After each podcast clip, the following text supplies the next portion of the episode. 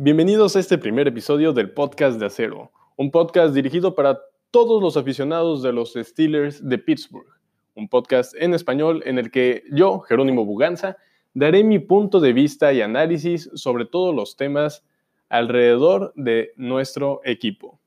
Y bien, hoy 23 de abril del 2020, día de draft, vamos a tener que analizar obviamente los movimientos que van a tener que llevar a cabo, qué piezas tendrán que, reclutar, que draftear, qué posición será la más importante en este pick 49 en la segunda ronda que tendrán que tomar. Todo esto, todo esto lo vamos a ver hoy. Pero antes de ver qué, qué posición nos falta, qué posición es necesaria, qué posición tenemos que reclutar, qué, qué beneficiaría Big Ben, qué beneficiaría el equipo, tenemos que ver también qué se hizo a través de la agencia libre. Hay que mencionar que en la agencia libre Pittsburgh inicia como uno de los peores equipos en cuanto a espacio restante dentro del, tope salarial. Prácticamente llegaba en números rojos, casi como los jaguares de Jacksonville, ¿no? Entonces, entran con esta limitante de, límite salarial, por lo que tendrían que hacer recortes de jugadores, tendrían que que a lo mejor buscar un trade o volver a, negociar algún contrato con un jugador en activo. Y bien, pues precisamente todo esto fue lo que pasó en la agencia libre, ¿no? A pesar de no, no tener ese capital para poder invertir, los Steelers hacen una agencia libre que me parece muy decente para el poco dinero que tenían disponible al inicio de esta misma. Hay que empezar por las bajas. ¿Quiénes se fueron? ¿A quiénes cortó Pittsburgh? Cortó de inicio, en el primer día de agencia libre, se fue Mark Barron, se fue Anthony Chiquillo. Mark Barron, que llegó en la agencia libre pasada, sí jugó de titular varios de los partidos de, la temporada pasada, pero realmente no se notó ese híbrido que buscaban en, un linebacker que pudiera cubrir el pase. No dio el ancho para, para jugar en esa posición. Entonces, después de un año, muchas gracias, hasta luego. Anthony Chiquillo, que hace unos años se le ofrece una extensión de contrato por una muy buena cantidad de dinero, cuando realmente había tenido pues flashazos, entonces pues valía la pena mantenerlo, pero bueno, Anthony Chiquillo fue suplente de Dupree y de Watt, y pues estando detrás de ellos dos realmente iba a ser prácticamente imposible poder aparecer. Además que hay que recordar que tuvo un problema legal a mediados de la campaña pasada, entonces muchas gracias Anthony, hasta luego. Johnny Holton, un receptor que por la caída de Juju Smith-Schuster, que por a lo mejor pues realmente había una falta de talento la temporada pasada. Entonces, ¿quiénes eran nuestros receptores estrella? Deontay Johnson, un novato, y James Washington, un jugador de segundo año. Muy decentes los dos, de muy buena campaña. No se les puede exigir más teniendo a tu segundo y a tu tercer coreback, pero necesitabas más, más armas, ¿no? Entonces Johnny Holton, que tuvo una pretemporada más o menos regular, una pretemporada buena, logró quedarse en el equipo de práctica por la caída de Smith Schuster, de Ryan Switzer. Es que le dan un espacio en el roster y un espacio que realmente no supo aprovechar. Después se va Roosevelt Knicks, pero Roosevelt Knicks se va después de que el equipo anuncia la llegada de Derek Watt. Sí, el hermano de TJ Watt, el fullback que jugaba en los cargadores de Los Ángeles, que llega como agente libre. Entonces Roosevelt Knicks dicen, ¿saben qué? Denme de baja, yo me quiero ir. Y bueno, apenas firmó con los Colts. Y finalmente, Ramón Foster. Ramón Foster anuncia su retiro. Después, como agentes libres, lamentablemente se va el Javon Hargrave, que es el tackle o fue el tackle nariz del equipo desde que fue reclutado en el 2016. Y precisamente de esa clase del 2016 se van también la primera y la segunda ronda. Artie Burns, que firma un contrato de un año con los Bears, y Sean Davis, que igualmente firma un contrato de un año con los Pieles Rojas de Washington. Después, ¿quién más se va en esta, en, como agentes libres? Se va BJ Finney, el guardia centro que tenía Pittsburgh, que realmente me parecía un jugador muy decente, un jugador que, pues vaya, entró en ocasiones en lugar de David de Castro, lo recuerdo en su primer partido contra Kansas City, en un Monday Night, ya hace algunos años. Él es cuando, cuando debuta con el equipo y realmente, digo, suplir a David de Castro no es algo fácil. Y bien o mal lo hacía constantemente, sobre todo con, con Ramón Foster y teniendo actuaciones muy decentes. A lo mejor como centro no era tan espectacular, pero bueno, estamos acostumbrados a un jugador como Marquis Ponzi, que vaya, es un All Pro y está por algo en el equipo de la, de la década. Pero bueno, BJ Finney firma un muy buen contrato con Seattle y ahora va a jugar con los Seahawks. Después se va también Nick Bannett, Nick Bannett que llega vía trade en las primeras semanas de, de la temporada pasada ¿Por qué? Por la caída de, de, juego en la posición de ala cerrada que hubo desde el inicio de la temporada y que realmente ha sido una constante desde que se va Hit Miller. Quizá Jesse James hizo las cosas regularmente bien, Vance McDonald mientras está sano, que ese es uno de los problemas. Entonces, el año pasado, ¿quiénes fueron nuestros tres alas cerrados? En un inicio, Vance McDonald, Zach Gentry que fue un novato tomado en la quinta, sexta ronda del, draft pasado de la Universidad de, Michigan. Entonces, pues había, hacía falta ahí algo más, ¿no?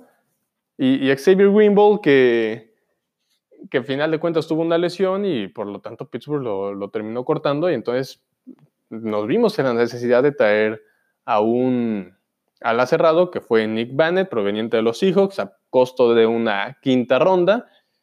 Y bueno, no, pasó desapercibido con nosotros y acaba de firmar con los Broncos. Entonces ahí son nuestras bajas y altas. Ya mencioné a Derek Watt, fullback de, Los Ángeles Chargers. El guardia, Stefan Wisniewski, que llega, pues, digamos, para suplir la, el retiro de Ramon Foster. Y, es un jugador que tiene un pedigrí ha ganado dos veces Supertazón con Filadelfia y con Kansas City. Y pues, digo, dos Supertazones no los gana cualquiera. Quizá en la línea ofensiva es una de las posiciones menos retribuidas en la liga. Si bien no ha iniciado, no, ha estado como titular a los inicios de campaña con ninguno de estos dos equipos, bien o mal por alguna lesión o por algo, terminó quedándose con el puesto y jugando siete, ocho semanas con los dos equipos y logrando ser el titular en dos supertazones y a final de cuentas no permitir alguna captura o algo importante. Entonces, ahí está Stefan Wisniewski. Después llega un tackle defensivo que es Chris Wormley. Este es muy curioso porque llega vía trade. ¿Con quién? Con más ni menos que con los Cuervos de Baltimore. Así es, Pittsburgh hizo un pacto con el diablo al hacer un, un trade con, con el rival más odiado realmente, que son los Cuervos de Baltimore. ¿Y qué cuesta Chris Wormley? Cuesta una quinta ronda del 2021. Digo, Chris Wormley también llega con una séptima ronda para el 2021. Entonces parece un trade bueno. Ese jugador es muy bueno sobre todo para, para frenar el juego terrestre del equipo contrario, que es un problema que tiene Pittsburgh constantemente. Y aparte, también tiene la capacidad para, para bloquear los pases. Levanta muy bien los brazos a la hora que el quarterback rival está, está lanzando el pase. Entonces, estos desvíos o deflate, como se llama en, en como se le conoce en inglés, pues es una jugada, es algo que puede generar una jugada de impacto. Un balón desviado y le cae a algún jugador tuyo y una intercepción y estás haciendo el desvío en la línea hasta un pick six entonces me parece una decisión acertada traer a, Chris Wormley. Y finalmente el movimiento que a mi punto de vista se termina llevando la, agencia libre de Pittsburgh, que Derek Watt fue uno bueno, pero haber traído al ala cerrado Eric Ebron, proveniente de Indianápolis, que alguna vez en el 2014 fue la primera selección de los Leones de Detroit, Señores, Pittsburgh se llevó la agencia libre con este movimiento.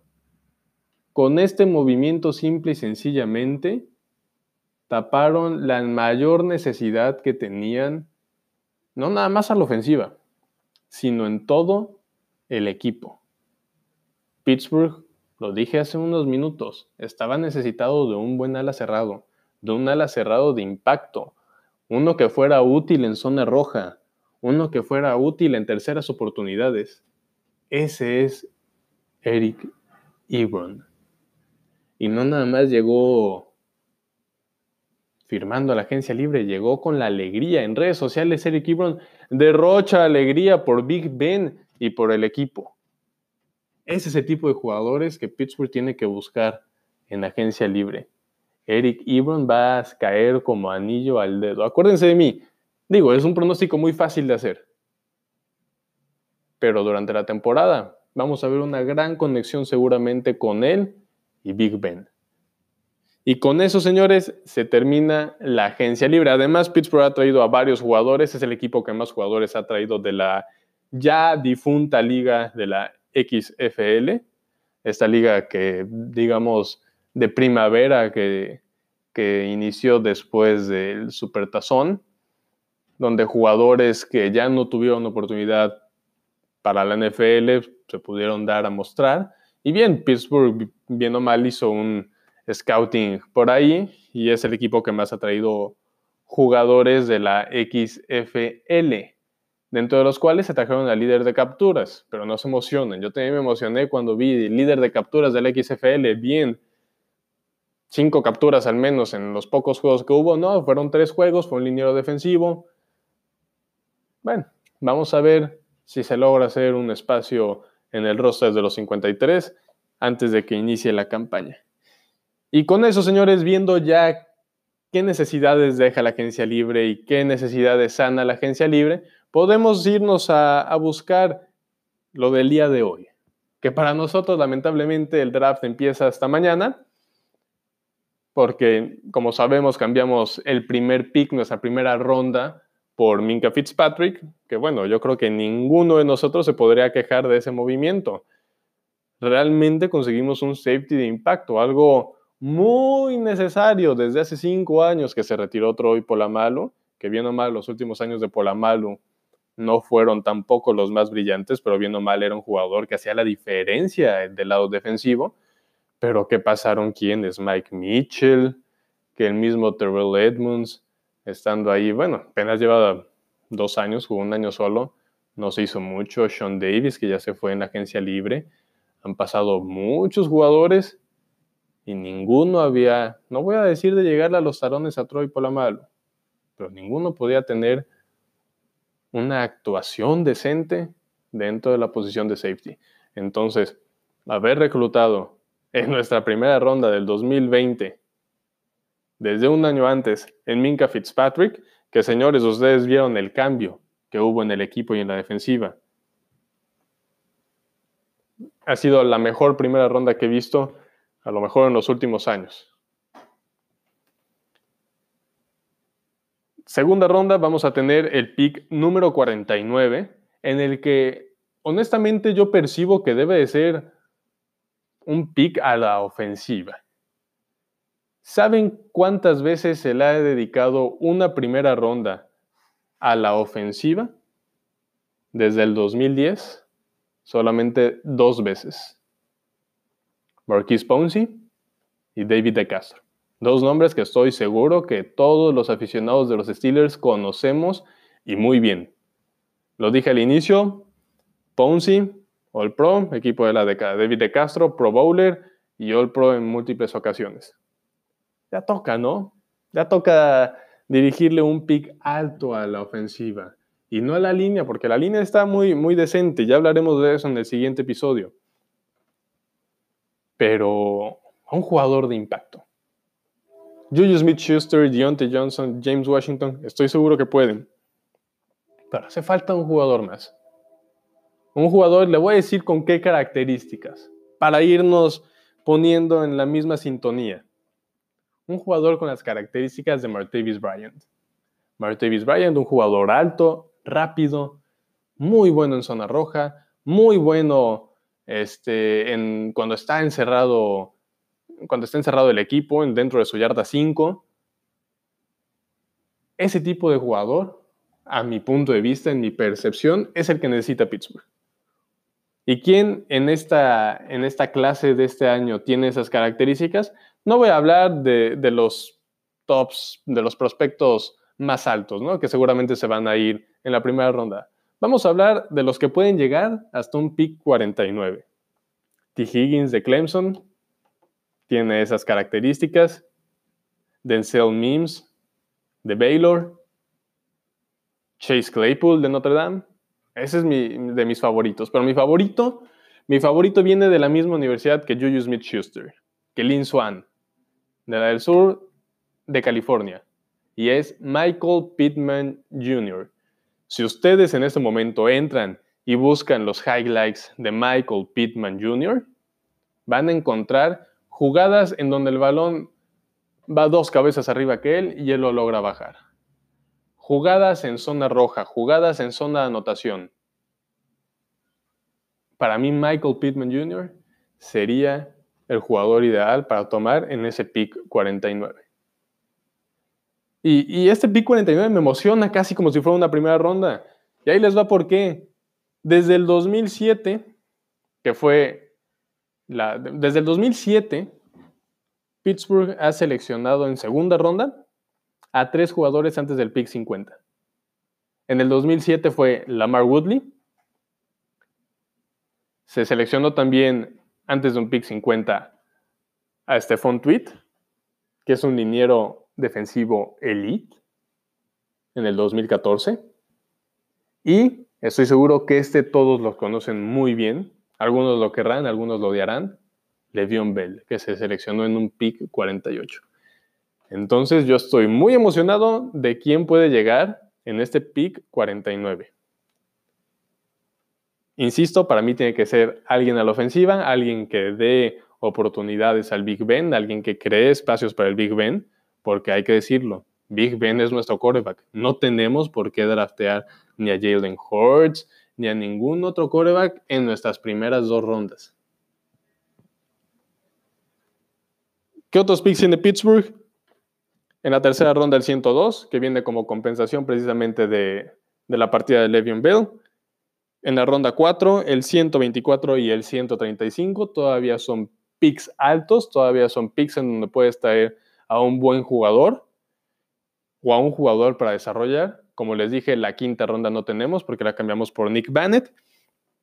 Y tenemos una sexta en el 198 y séptima ronda en el 232. Ahí, pues simple y sencillamente, ¿qué podemos esperar en esos últimos picks? Pues que se le dé más ampliación a una posición de la que carezca el equipo. Entonces, señores, hoy es día del draft, hoy somos espectadores nada más. Lo bueno para nosotros inicia a partir de mañana. En el siguiente episodio de este podcast de acero, vamos a analizar el roster ya con los picks de, eh, realizados durante el draft y los que vienen también después del draft. Y vamos a, ¿por qué no? Vamos a ponerle una calificación al draft que se hace. Vamos a ver si tuve razón y se drafteó a Michael Pittman Jr. Vamos a ver si no fueron por un corredor o quien no nos quita de la duda por Jalen Hurts. Entonces, señores, yo les agradezco. Mi nombre es Jerónimo Buganza. Gracias por estar en el podcast de Acero. Síganme en Twitter, arroba buganza-c. Ahí me encuentran, ahí van a encontrar también puntos de vista referentes al draft, a, los Steelers y también un poco de NFL en general. Yo les agradezco, espero que este podcast sea de su agrado y podamos seguir escuchándonos más adelante.